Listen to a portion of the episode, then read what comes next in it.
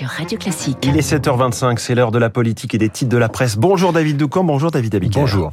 Bonjour François. L'info politique avec vous, David Doucan, patron de la politique au Parisien. Les députés vont peut-être bientôt nous débarrasser des démarchages commerciaux au téléphone. Ce serait excellent. En tout cas, ceux liés au compte formation.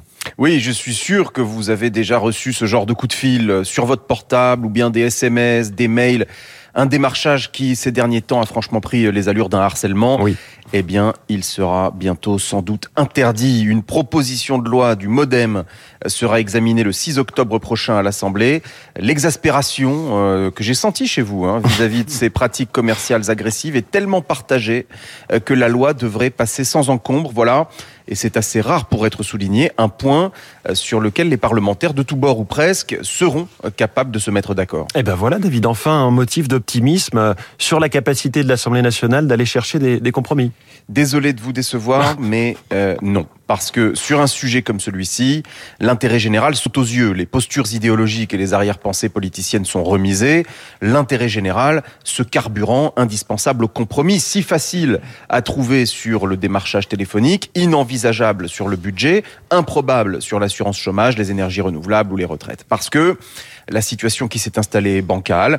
Les forces politiques de bonne volonté auraient pu essayer euh, au mois de juin de former une coalition de gouvernement. Cela aurait euh, quand même été plus clair et efficace. Il n'en fut rien.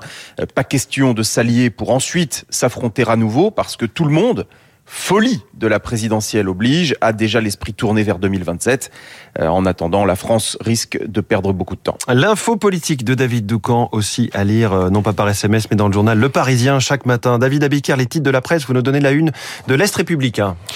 Le journal qui titre Coupé et met à la une Jean-Luc Godard qui a eu hier recours à, au suicide assisté en Suisse à l'âge de 91 ans. Godard Forever titre Libération Godard dernière légende de la nouvelle vague estime le Figaro qui titre juste à côté Macron ouvre la voie à une loi sur l'euthanasie. Avant la mort tout de même le grand âge et le nouveau patron d'Orpea qui explique ce qui va changer.